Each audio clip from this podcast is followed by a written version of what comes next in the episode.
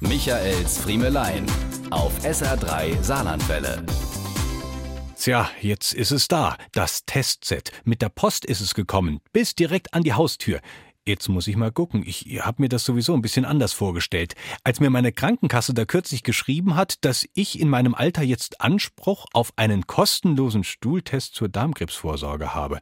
Noch zwei Jahre, dann geht's ja sowieso zur Spiegelung oder wie mein Präventionsvorbild und Zauberkamerad Eberhard immer sagt, zur kleinen Hafenrundfahrt. Aber bis dahin kann, so meine Krankenkasse, dieser unkomplizierte Test für zu Hause schon sehr nützlich sein.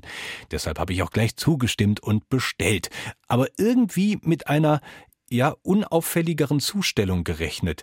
Tatsächlich überreichte mir mein Briefträger jetzt letzte Woche das Probenpäckchen quasi beklebt nur mit meinem Adressaufkleber.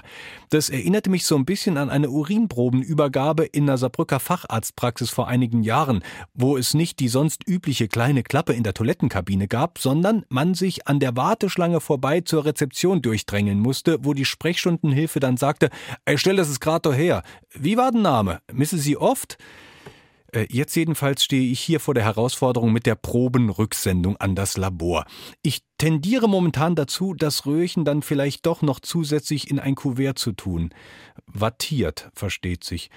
Und ich kann mir damit auch nicht mehr allzu lange Zeit lassen, denn unser lustiger Briefträger hat schon gefragt. Und Herr Friemel, haben Sie schon Zeit für die Retoure gehabt? Michaels Friemelein. Jede Woche neu auf SR3 Saarlandwelle.